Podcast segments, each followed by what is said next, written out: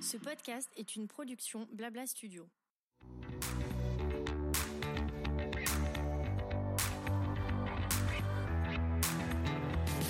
Julia donne le le retour. C'est reparti pour une nouvelle saison. Après une grossesse et un bébé, je suis ravie de revenir derrière mon micro pour continuer à vous proposer des épisodes autour des thèmes de l'entrepreneuriat, du leadership, des stratégies commerciales et de communication, de la charge mentale et de la maternité. La petite nouveauté pour ce retour, j'ai envie de parler également aux dirigeants d'entreprise, ceux qui travaillent souvent dans l'ombre mais qui ont les mains et les cerveaux bien remplis. Vous trouverez donc ici des conversations riches en expérience, en parcours de vie, en conseils professionnels mais aussi en gestion de vie perso. Je suis ravie de vous retrouver et passer quelques temps avec vous. À présent, place à l'invité du jour. Dans ce nouvel épisode sur le thème de l'expansion à l'international, j'ai eu la joie d'échanger avec Jessica Graillot, à mes yeux une des expertes du marché de la beauté clean. Passée d'une entreprise familiale, un travail très satisfaisant, une routine super agréable en tant que directrice des achats et de l'offre chez My Cream, à la direction générale d'une filiale Europe pour la marque de beauté Ilia basée aux États-Unis, Jessica l'a fait. Un choix pas simple, mais qu'elle ne regrette pas aujourd'hui de nouvelles responsabilités, une nouvelle façon de travailler, une nouvelle culture, nouveaux fuseaux horaires, mais une motivation et un plaisir à toute épreuve. On parle de ses missions préférées, ses challenges, sa charge mentale et sa vie de famille. Et je suis ravie de donner pour la première fois la parole à une femme ayant un poste à responsabilité. Bonne écoute Coucou Jessica Coucou Julia Comment vas-tu aujourd'hui? Très bien et je suis ravie d'être à ton micro. Euh, c'est gentil, c'est vrai qu'on devait faire cet épisode depuis longtemps. On s'est rencontrés quand tu étais chez Oh My Tu vas nous en parler. Et je voulais faire un épisode sur euh, le métier de directrice commerciale, directrice des achats.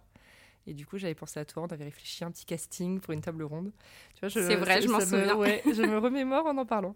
Alors, je suis vraiment ravie de te recevoir aujourd'hui pour discuter de ton rôle au sein de la marque Ilia Beauty. Euh, et notamment venir nous parler aussi d'expansion à l'international, qui est un des thèmes euh, qu'on aborde euh, dans ce podcast. Alors, tu as donc passé plusieurs années chez My Cream, tu étais la directrice des achats et de l'offre. Ça fait un an que tu es managing directeur Europe d'Ilia Beauty. Je précise pour celles qui ne connaissent pas, Ilia Beauty est une marque américaine de beauté qui se lance dans les cosmétiques, on va en parler, qui a été créée en 2012 par Sacha Plavsik. Oui. Alors, raconte-nous comment s'est passée cette transition professionnelle. Oui, alors déjà pour, euh, euh, remettre euh, du contexte et expliquer comment je suis passée du côté Oh My Cream au côté Ilia, effectivement ça faisait six ans que j'étais directrice des achats et de l'offre chez Oh My Cream. C'est des années euh, que je n'oublierai jamais. Euh, c'était, je pense, euh, mes plus belles années professionnelles. on embrasse d'ailleurs Juliette, qui est juste incroyable, une visionnaire, et, et j'ai énormément évolué à ses côtés pendant ces six années. Je pense que je la remercierai jamais assez. Et du coup, j'ai pu rencontrer pas mal de marques au job où j'étais, puisque j'étais vraiment en charge à la fois de choisir les marques qu'on référençait, J'étais aussi euh, leur contact euh, quotidien, euh, commercial, que ce soit négo, mais aussi plus la partie stratégique, développement de la marque au sein Cream, au sein de l'enseigne. Donc c'était un job hyper multiple, mais c'est vrai que j'ai été vraiment leur point de contact. Et donc j'ai noué pas mal de relations avec les marques assez fortes, et notamment avec Ilia. Ilia qui est une marque que j'avais repérée au tout début. Il faut savoir qu'ils étaient que chez Colette à l'époque. Ah, ouais, ils étaient que chez Colette. Donc, euh, c'était euh, une marque très, très peu connue euh, en France. Et je les avais repérés sur, bah, sur Instagram, tout mhm. simplement. J'avais eu un vrai coup de cœur. Je me souviens que j'avais contacté Sacha sur LinkedIn en me disant bouteille à la mer, ah on ne sait jamais. Elle m'a répondu. Elle passait à Paris un mois après. On s'est vu chez Oh Cream. Elle a adoré les boutiques Oh Cream. Et c'est vrai que bah, à l'époque, elle a choisi de nous faire confiance. Et en France, on a été les premiers euh, à avoir la marque, puisque du coup, on a lancé la marque chez Oh My Cream en 2017. D'accord. Euh, juste avant euh, que Colette ferme d'ailleurs, puisque je crois qu'ils ont fermé fin 2017. Et c'était la première marque de maquillage d'ailleurs chez Oh My Cream non, c'était pas la première marque. Il y avait déjà RMS, entre autres. Mais c'est vrai que la catégorie maquillage chez Oh My Cream était assez petite. Oui. c'était pas la catégorie leader. Et c'est la première marque qui a eu autant de succès. Mm. parce que c'est vrai qu'O My Cream, c'est une ancienne qui était très skincare euh, au départ, euh, très soin de la peau. Et donc, c'est vrai que l'engouement que les clientes avaient eu pour Ilia euh, à l'époque a été assez dingue. Et ça a été vraiment, je pense, l'entrée de la stratégie d'O My Cream dans le développement du maquillage. Ok, trop intéressant. Ouais. Et donc, en 2017, on lance la marque. Je les côtoie bah, pendant ces plusieurs années où j'étais chez Oh My Cream, on noue des relations assez fortes. Et c'est en 2022 qui me, au détour d'une conversation, il m'explique qu'ils ont une vraie stratégie de développement sur l'Europe parce qu'il faut savoir que Ilia, c'est une marque leader euh, aux États-Unis, qui s'est énormément développée, notamment pendant le confinement, quand ils ont lancé le Skin Tint, euh, mmh. que tu m'as dit que tu étais fan, euh, qui est un sérum teinté à cheval entre du skincare et du, et du maquillage, et avec un SPF très important, le SPF. Et c'est ce produit qui a vraiment fait que la marque a explosé. Ouais. Et donc par la suite, ils se sont dit, bah, on va se développer en Europe. du coup, la CEO m'a expliqué qu'il crée un, job de managing director, donc qui veut dire euh, tout simplement euh, directrice générale, et euh, qu'ils avaient pensé à moi. Ok. Voilà. Et à l'époque, je crois que, évidemment, je passe par toutes les émotions oui, ce que j'allais te dire. Qu'est-ce que tu as ressenti quand on t'a dit ça? Alors déjà, j'ai été très flattée et touchée qu'ils pensent à moi parce que euh, c'est une marque énorme. Je pense qu'ils avaient 15 euh, 000 autres euh, candidats. Je passe aussi par toutes les émotions puisque moi j'étais très heureuse chez Oh My Cream. Il était hors de question que je m'en aille. voilà, c'était pas du tout dans mes projets. C'est vrai que choisir de quitter un job quand tu es bien dans ton job, ça doit être quelque chose quand même. Honnêtement, ça a été très compliqué. J'ai mis énormément de temps à réfléchir à la proposition. J'ai mis plusieurs mois. Je crois que j'ai mis plus de plus de six mois à accepter. On a eu énormément de discussions et c'est là où euh, bah, l'humanité et la bienveillance de Juliette euh, ont encore une fois été très très importantes. C'est que je suis allée la voir directement pour lui parler de cette opportunité de façon totalement ouverte, en lui disant que j'avais faire. Bah, en fait, voilà, je n'avais pas envie de partir, que je ne savais pas mmh. quoi faire. Et c'est là où elle m'a dit euh, tout simplement, écoute, la bosse a envie de te dire, s'il te plaît, ne pars pas.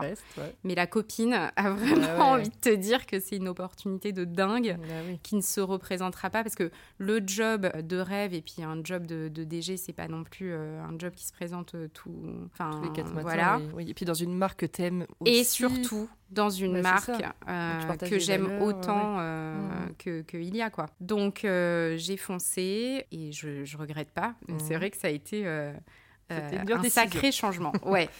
Et d'ailleurs, donc tu es passé d'une société comme Omacrim où vous étiez combien quand tu es parti Moi, quand je suis partie, on était une centaine déjà, mais je crois que 70% des effectifs étaient en boutique. Donc au siège, on était une petite équipe, quoi. Donc quand même, 30 personnes, donc oui, avec euh, des, personnes qui travaillaient avec toi en plus, qui t'assistaient, j'imagine, etc. À être toute seule sur un marché français, enfin Europe, mais d'une marque américaine. Alors, Comment ça se passe dans ces cas-là aussi? Parce que ça, ça doit être un peu, un peu bizarre. Exactement. Euh, tu passes d'une boîte où tu connais tout le monde. Tu vas au bureau tous les matins. Tu vas au bureau tous les matins. Bon, un peu de télétravail, mais globalement, tu vas très régulièrement au bureau.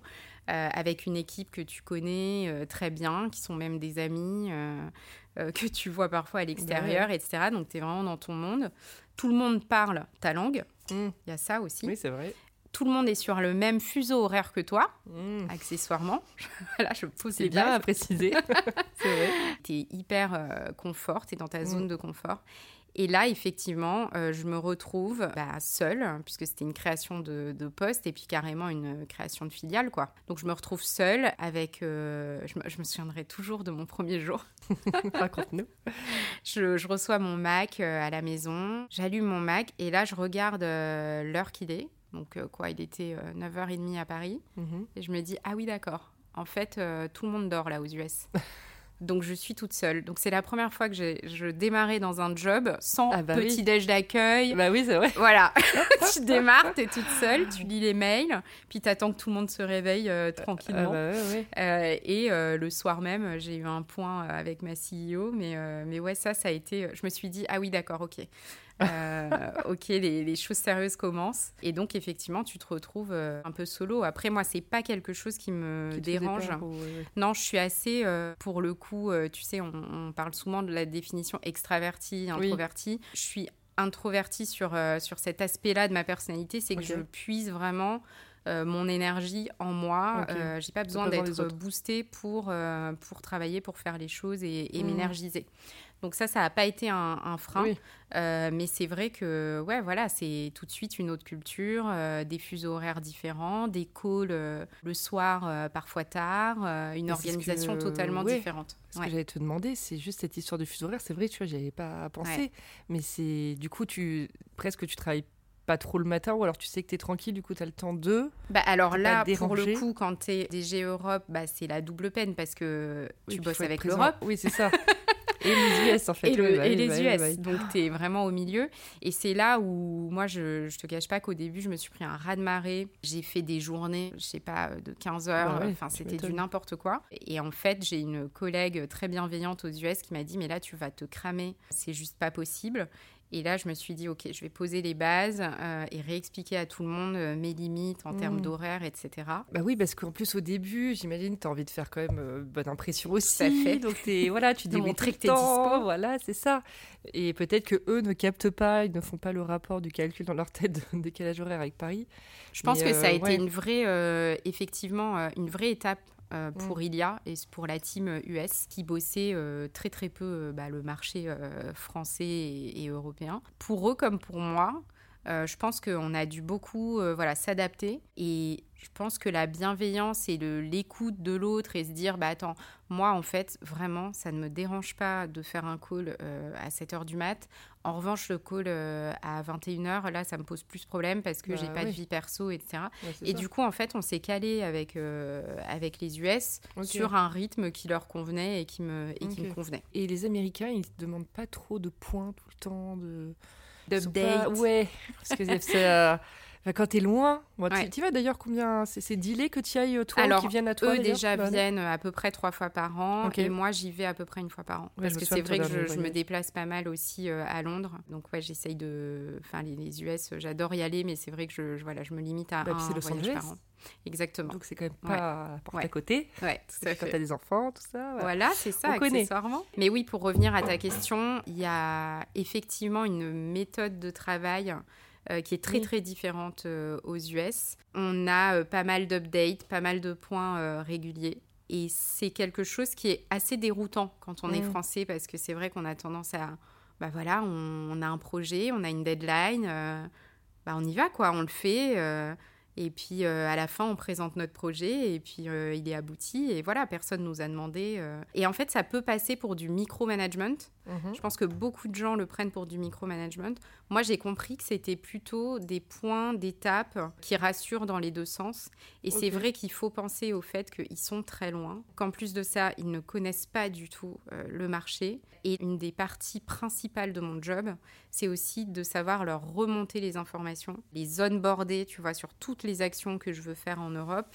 Euh, et à chaque fois, expliquer le pourquoi du comment. Euh, Il y a une grosse part de contextualisation. Ok. Ouais. Et du coup, dans tes missions de tous les jours, entre ton métier d'avant et ton métier d'aujourd'hui, dans les grandes lignes, qu'est-ce qui a changé? Le plus Alors, je pense que ça n'a rien à voir et en même temps, c'est des métiers très proches. Oui. Moi, il faut savoir que c'est la première fois que je suis euh, côté marque, puisque je n'ai été que euh, côté euh, retail. J'ai fait des années chez Sephora, aux Galeries Lafayette, chez Oh My Cream. Donc, le retail, c'est quelque chose que je connais très bien. Et passer côté marque, on pourrait croire que, bah, en fait, tu t'ennuies parce que tu n'as plus qu'une Oui, marque à vrai, gérer versus une soixantaine de marques. mince alors. Et en fait, tu as tellement de sujets divers et variés. Et puis, accessoirement, tu as beaucoup de retailers en face, euh, les Sephora, les Oh My Cream, euh, Bon Marché, etc. Donc, en fait, finalement, tu as aussi énormément de, de points de contact. Et tu as été, donc tu nous dis, plusieurs mois seule. Aujourd'hui, tu as Ouais. une équipe euh, de quatre personnes, tu me disais Oui, c'est ça. J'ai construit une équipe euh, avec euh, bah, une formatrice euh, qui gère aussi euh, la partie animation des ventes. J'ai recruté quelqu'un là sur le marché euh, UK pour gérer les points de vente euh, là-bas. Euh, c'est important d'avoir euh, un œil euh, au UK parce que moi je suis basée à Paris. J'ai aussi quelqu'un plus sur la partie compte clé, gestion des comptes et moi. Donc ouais. Ok. Et du coup, le marché français et le marché anglais, pour le moment, c'est les deux plus importants pour la marque. Oui. Et c'est toi qui les gères. Et tu as d'autres pays aussi euh, Ouais, on est aussi en Italie, Espagne, Allemagne, en Scandinavie, dans les Balkans. on, est, on est assez, assez développé, ouais. Ouais, mais c'est fou. Quand je, enfin là, du coup, je me dis, waouh, ton job, ça doit être quelque chose quand même, parce que de penser à tout. Enfin bon, j'imagine qu'après toutes les semaines, il y a, ce n'est pas les mêmes sujets. Comment tu fais d'ailleurs? Est-ce que toi, tu tu fais partie de celles qui divisent leur planning euh, dans la semaine en disant ok tel jour je me consacre à ça, etc. Ou alors tu le fais un peu, tu te laisses porter, et tu fais aux urgences, aux priorités. Alors en fait, tu peux pas trop te laisser porter, hein, clairement. Oui, après je dis ça et oui. Mais j'imagine. en revanche, c'est vrai que tu te laisses euh, bah, porter par les priorités, clairement. On est quand même dans un un quotidien euh, assez speed où on a souvent euh, des urgences, des priorités à gérer. Mmh. Il y a des grosses deadlines euh, importantes. Donc moi, je sais que je structure, enfin j'ai une méthode de travail qui est à peu près la même depuis des années. J'essaye de structurer mon année en moments et en deadline. Euh, par exemple, tu vois, là, on vient de lancer chez Space NK à Londres et plus largement au Royaume-Uni. Et j'avais, voilà, cette deadline de janvier 2024 et ça, je me l'étais mis dans mon année très visuellement, tu vois. J'essaye juste de, de, me faire un calendrier assez visuel de mes deadlines et ça, ça me rassure. Ça, c'est le, premier, le premier point, parce qu'on a les grosses deadlines. Et puis après, tu as le quotidien, les nombreux mails euh, que tu reçois, les, sollicitations euh, que tu reçois euh, par mail ou autre sur les micro-tâches. Et puis après, c'est vrai qu'il y a le management aussi qui prend pas mal de temps dans ce rôle de managing director. Et après, le, tous les rendez-vous avec les retailers et tous les points que j'ai avec les US. Également. Mais d'avoir euh, une directrice commerciale spéciale France, c'est pas un objectif? Si, pourquoi pas. Alors après, on développe effectivement l'équipe au fur et à mesure. L'idée aussi, euh, tu sais, en tant que marque, euh, c'est d'avoir un PNL rentable. Et c'est vrai que c'est pas être contrôle fric, mais je trouve que tout de suite avoir une équipe très grosse, ne plus avoir la main sur les sujets, c'est ah quelque bah, chose que je trouve assez compliqué à gérer. En plus, quand tu c'est une création de poste, du coup, une création de marché entre guillemets. ouais. ouais, je vois très bien. Et vous êtes dispo où en France, à part au My et Sephora? On est chez Sephora, au My on est au Bon Marché. Oui. également. Et puis après, sur des sites de e-retailers euh, un, peu, un peu plus spécialisés. Et les autres grands magasins, Printemps et Galeries? Non. Non? Ah, C'est une volonté? Oui, oui, ah, c'est une, une, volonté pour le moment. C'est vrai que on fait des choix dans la distribution. On essaye aussi de choisir nos priorités. Et tu vois, le principe des grands magasins, moi je le connais bien en plus mm. comme j'ai été aux galeries. Si tu soutiens pas, si tu mets pas de staff, si tu fais mm. rien, c'est assez compliqué, euh, assez compliqué derrière de, performer. Donc euh, c'est un business model qui est euh, assez contraignant en fait. D'accord, intéressant. Qu'est-ce que tu préfères dans ton job aujourd'hui? Ce que je préfère, je dirais que c'est la partie hyper 360 mm. du job. Ça, je la trouve géniale parce qu'en fait, en étant managing director, donc la traduction française, c'est directrice générale du marché euh, Europe. Je suis vraiment en charge de définir toute la stratégie de la marque sur l'Europe, euh, que ce soit euh, la partie très admin et financière, on va dire, donc le PNL, les recrutements, choisir comment tu structures ton équipe, mm. ou la partie plus vision stratégique donc c'est-à-dire le choix de la distribution, tu vois, on vient d'en parler, ou euh, par exemple le choix des agences, avec quelle agence euh, relation presse et influence tu bosses, quel partenaire euh, tu fais avec quels influenceurs, quelles influenceuses? Ça va être aussi choisir les agences de staff qui vont te représenter en boutique. Ça va être même choisir, bah tiens, les US lance tel produit à tel moment. Moi, j'estime que pour mon marché, c'est pas pertinent. Je vais plutôt le lancer à un autre moment. Donc, tu as vraiment une vision complètement 360. Comment tu actives aussi, euh, tu vois, là, le lancement euh, Space NK. J'ai été vraiment chef d'orchestre avec les US de euh, comment on active ce lancement d'un point de vue euh, euh, en partant de bah, déjà de ta gondole, de tes forecasts, de, ça va être quoi les ambitions, ça va être quoi les, les quantités de produits qu'on devra leur envoyer, est-ce qu'on met du staff, est-ce qu'on fait un GWP, mm. donc un gift with purchase, quelle visibilité on veut en e-retail et en boutique, est-ce qu'on fait un pop-up, enfin tu vois, c'est en gros ah tu bosses vraiment sur toute cette strate. On a fait un événement presse pour annoncer euh, notre arrivée sur le marché, plus globalement, hein, pas que l'arrivée chez Space NK, parce qu'on est aussi présent euh, bah, chez Sephora euh, au UK mhm. et chez Oh My Cream et sur notre site internet, parce que maintenant on a un site internet UK. Donc voilà, on voulait annoncer l'arrivée de, de mhm. Ilia au UK. Tu vois, on a fait un événement presse et influence. J'ai aussi évidemment bossé sur la stratégie de cet event. Effectivement, c'est beaucoup. Mais en même temps, ça doit être de gérer ça quand.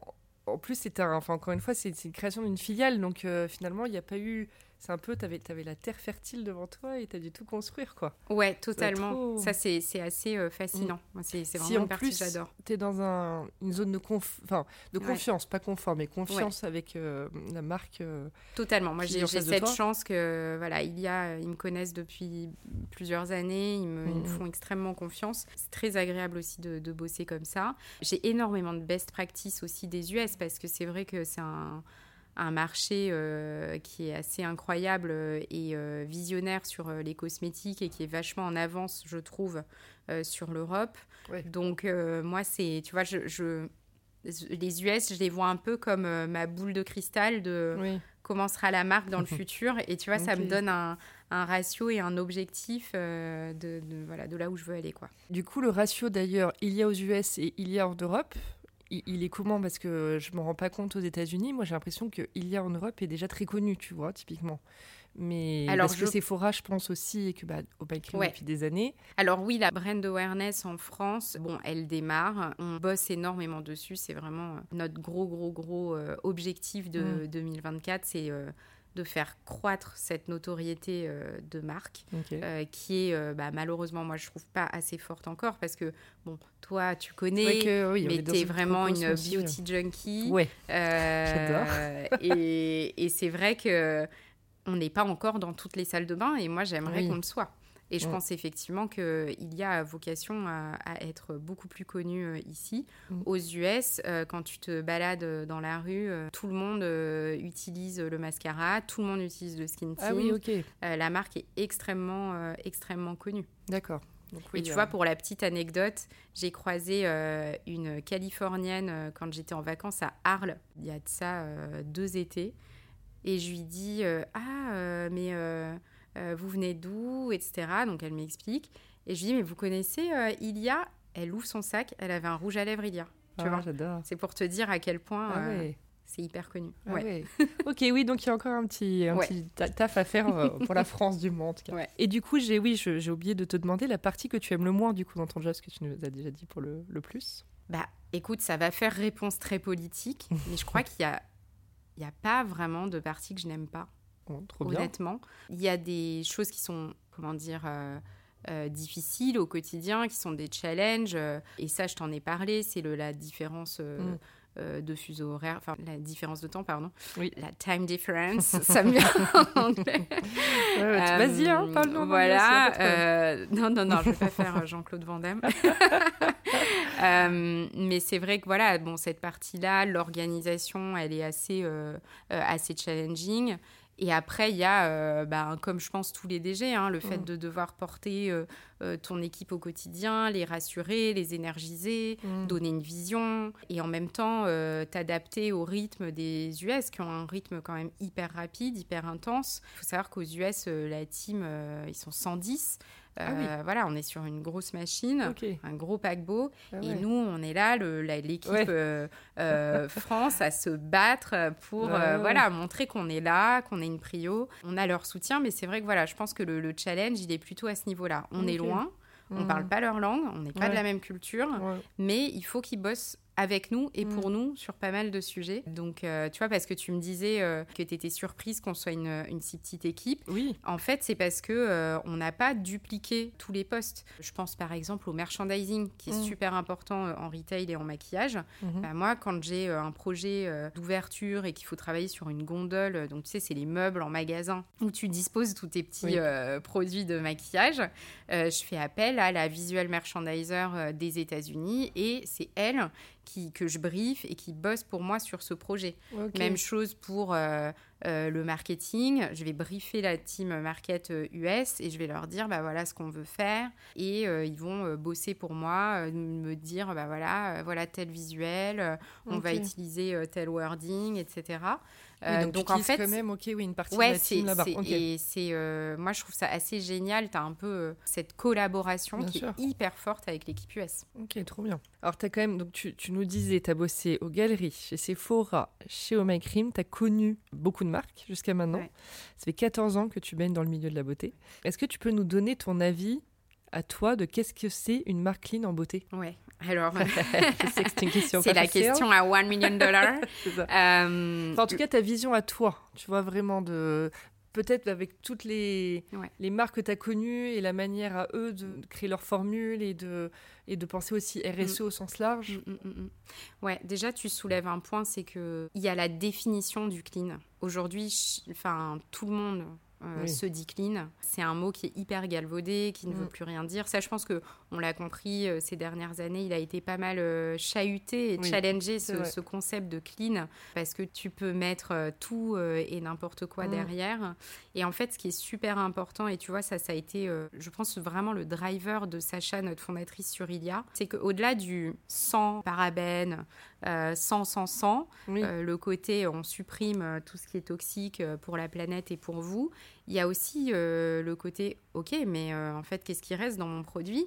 Et Mm. est-ce que c'est un produit actif et qui va vraiment euh, me faire une belle peau, être euh, efficace? Tu vois, il y a aussi Bien cette sûr, notion d'efficacité. Donc finalement, moi, je sais que Sacha, on lui avait dit, elle, elle son but, c'était de créer une marque de maquillage qui soit euh, experte, que tu aies un résultat euh, make-up juste sublime, Mhm. mais avec des formules qui ne soient pas euh, bourrées d'ingrédients nocifs pour la santé et pour la planète. On lui a toujours dit que c'était impossible. Dans l'industrie, tu sais, à Mm. l'époque, c'était vraiment... bah, je- elle a commencé à bosser sur sa marque en, en 2008, 2010, tu vois. Enfin, elle a Ouais. mis du temps à, à travailler sur le projet. Et ça a été pour elle ce challenge. C'est, on m'a dit que c'était impossible, mais en fait, je vais le faire. Mm. Et je trouve que la force de Ilia, pour le coup, c'est que moi, tout le monde me dit, mais attends, c'est clean, mais juste j'ai un résultat make-up qui est dingue. Et à chaque fois que je mets du Ilia, on me dit euh, que je suis magnifique, que j'ai une peau. euh, tu vois, nous, on parle beaucoup de revive the skin. Oui, Et en fait, juste, c'est vrai que quand tu mets du Ilia, t'es pas dans un objectif de camoufler, oui euh, mais plutôt de sublimer, sublimer. la peau. Ça, voilà. c'est vrai. Et c'est vraiment, je trouve, c'est une, une tendance de maquillage qui existe déjà depuis un certain Mm. temps, mais qui, qui a été lancée par, euh, par Ilia. Enfin, moi, Ouais. j'ai vraiment cette impression d'un avis extérieur. Tu vois. Bah ça c'est vrai, c'est on a été vraiment Ok. euh, pionniers euh, là-dessus. En et de- d'ailleurs, quand on est arrivé chez Sephora aux États-Unis, ils étaient un peu dans l'expectative de se dire mais est-ce que ça va marcher? Enfin, Oui, est-ce qu'on a la clientèle pour ça? Et on a tout de suite amené une nouvelle Mm. clientèle et une nouvelle façon de consommer. oui, Et en fait, je pense que le, le clean est plus large que ça. Je pense qu'aujourd'hui, les gens veulent des, des choses qui aient du sens et des marques qui, qui amènent quelque chose. Enfin, on est dans un marché qui est saturé. euh, je crois qu'il y a plus de 200 000 marques euh, de Ah ouais, cosmétiques. c'est- ouais. Enfin, c'est juste Lunaire. euh, lunaire. Mm. Et donc aujourd'hui, les gens veulent des marques qui ont des valeurs, qui ont du sens. Et tu vois, je pense par exemple à Talm. J'adore Kenza et Emmanuel. Et c'est vrai que bah, Talm a énormément de valeur, énormément de sens. En fait, tout a du sens et tous les produits qu'elle lance, elle les fait, elle les réfléchit. Est euh, bien pensé. c'est bien Mhm. pensé, ils ont du sens et ils apportent quelque chose de Ouais. nouveau Ouais. au marché. Il n'y a pas de fait. euh, Qui arrive encore, voilà. on arrive encore à le faire parce que Exactement. tu peux te dire euh, c'est tellement bouché que tu Ouais. peux avoir du mal. Mais c'est vrai que la Mega Water, Ouais. euh, il y avait vraiment une, un message hyper fort derrière, Ouais. lié, enfin voilà, les problèmes de peau quand tu es enceinte, etc. Parce qu'arrête de pilule, enfin, je trouvais ça hyper smart. Donc, Ouais. euh, ouais. Ouais, et puis même, c'est, une- c'est, c'est- voilà, je pense qu'aujourd'hui, les gens ont envie d'avoir des marques qui leur parlent, qui sont euh, bienveillantes, qui ont une approche, euh, tu vois, très euh, bah, juste euh, humaine, Mm, mm. euh, sincère. Je pense que ça. la sincérité, c'est hyper important. Complètement. C'est souvent porté par quelqu'un d'ailleurs. Et toi, là, c'est toi pour le marché Europe. Et tu vois, du coup, j'ai une question qui me vient parce que sur le podcast, c'est nouveau. C'était une volonté de ma part de ne pas m'enfermer sur ce côté entrepreneur. euh, et c'est pas que parce que tu es entrepreneur que tu peux venir parler de tes galères, etc. toi, typiquement, je trouve que tu as un, rôle aujourd'hui, des missions qui, qui, sont, qui se rapprochent beaucoup de l'entrepreneuriat. donc, on pourrait l'appeler de l'entrepreneuriat. Comment tu le vis d'ailleurs Et est-ce que, est que déjà là, déjà, est-ce que tu as déjà pensé à monter ta boîte un jour? Ou voilà, une idée, etc. Et est-ce que du coup, ça te donne envie quand tu gères toute une strate pour euh, un marché Alors, effectivement, c'est un job qui est un, ouais, un rôle qui est très très proche euh, de l'entrepreneuriat et notamment quelque chose qui revient beaucoup dans mes discussions avec les entrepreneurs, c'est la solitude qu'on a. Je crois que tu en parlais même dans un de tes mmh. épisodes. En fait, t'as pas le droit d'aller mal. Faut foncer en fait. Et le rôle de DG, il est le même parce que tu bah dois aller bien. Parce que tes interlocuteurs, c'est soit ta boss, soit, euh, donc il y a vraiment envie que mmh. tu ailles bien, euh, soit, tes, investisseurs, ah soit tes équipes, soit euh, tes distributeurs. Donc, en fait, tu ne peux jamais faire pelle figure ou euh, montrer que c'est la panique à bord. Donc, je pense que ça, dans ce sens-là, c'est vrai que c'est hyper proche.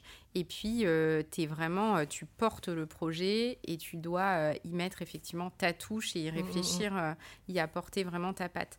Après, moi, je sais que j'essaye de... Effectivement, c'est moi le, le, point d'entrée pour Ilia sur le marché bah, France et Europe. Mais tu vois, dès que Sacha vient en France, tout de suite, j'essaye d'organiser des rencontres avec elle, etc. Parce que ça reste sa marque. C'est pas ma marque, tu vois. moi, je suis là pour, au service de la marque. Et effectivement, j'ai un rôle clé dans le développement de la marque, mais c'est important d'expliquer que euh, voilà, mon rôle, c'est aussi de savoir euh, la mettre en avant euh, assez régulièrement et quand il faut. Et, du coup, tu as un peu ce rôle d'ombre et de lumière en, en permanence. Qui te va bien. Ouais, qui moi me va bien.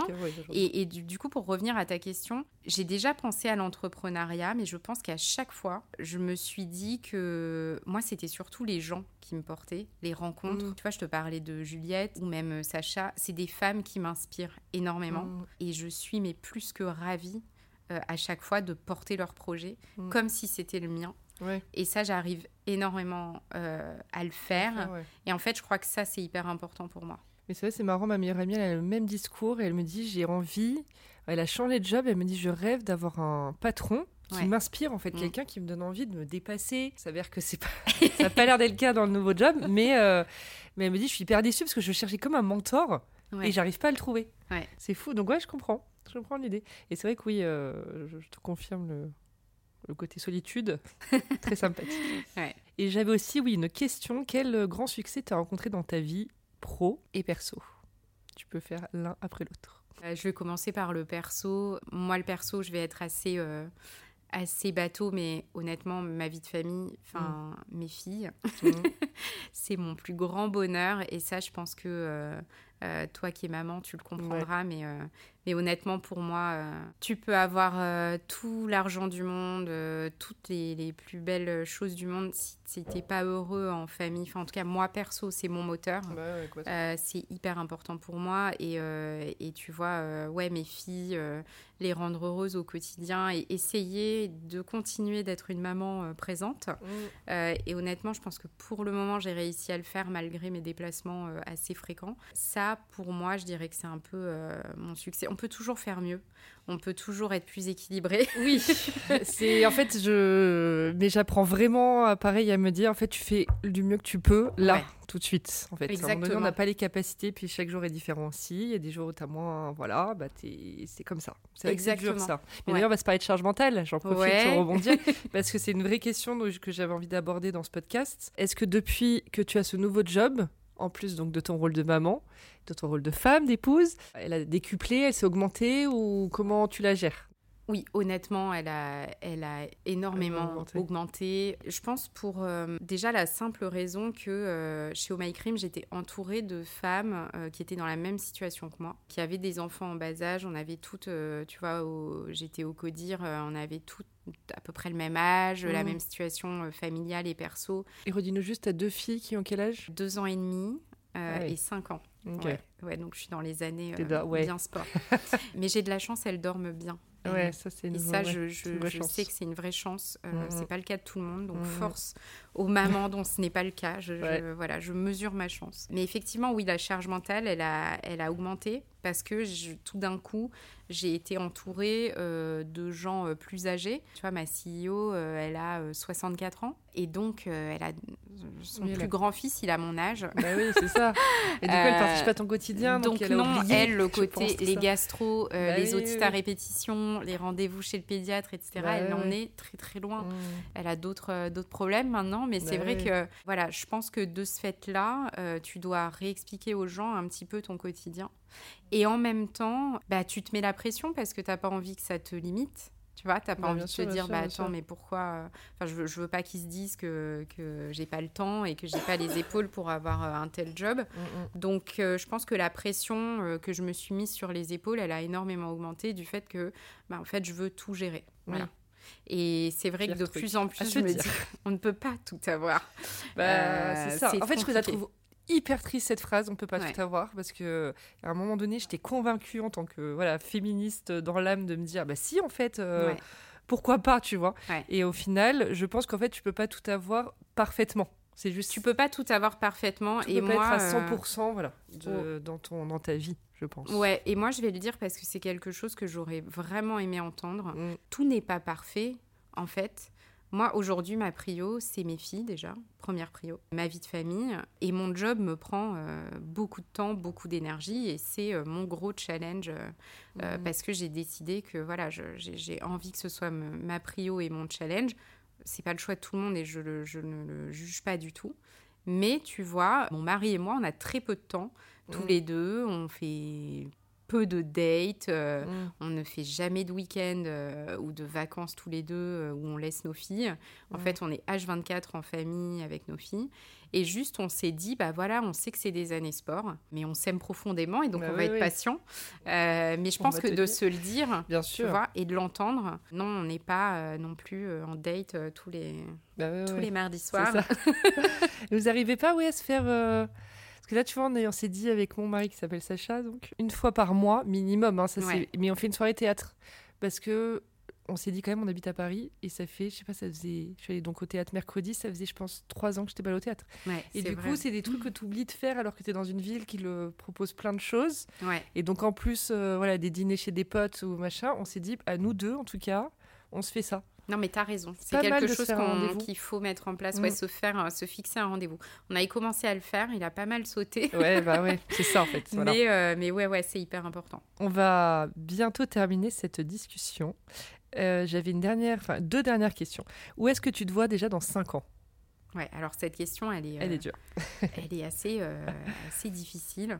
Moi, je pense que mon, mon objectif dans 5 ans, c'est d'être d'être toujours aussi épanouie, heureuse, tout simplement. C'est peut-être un peu, euh, un non, peu mais téléphoné, trop, mais non, enfin, c'est important. Mais je dire. pense juste d'être bien dans ma peau, bien dans ma tête, d'être euh, bien dans mon rôle de maman. Parce qu'en fait, voilà, moi, je, je te le redis, mais c'est, je pense que quand, quand ça, ça va, ben, tout va. Et d'un point de vue euh, purement professionnel, alors j'espère déjà que dans 5 ans, on aura tout explosé avec course. Ilia et qu'on sera partout, ce dans tous les sacs à main, dans toutes les trousses de toilette, dans toutes les salles de bain, qu'on aura euh, développé la marque même au-delà de l'Europe, tu vois. J'espère vraiment apporter ma pierre à l'édifice pour cette marque que je trouve juste euh, exceptionnelle et pouvoir euh, voilà, me dire avec fierté que j'ai vraiment euh, Oui, participé, participé, c'est au, ça.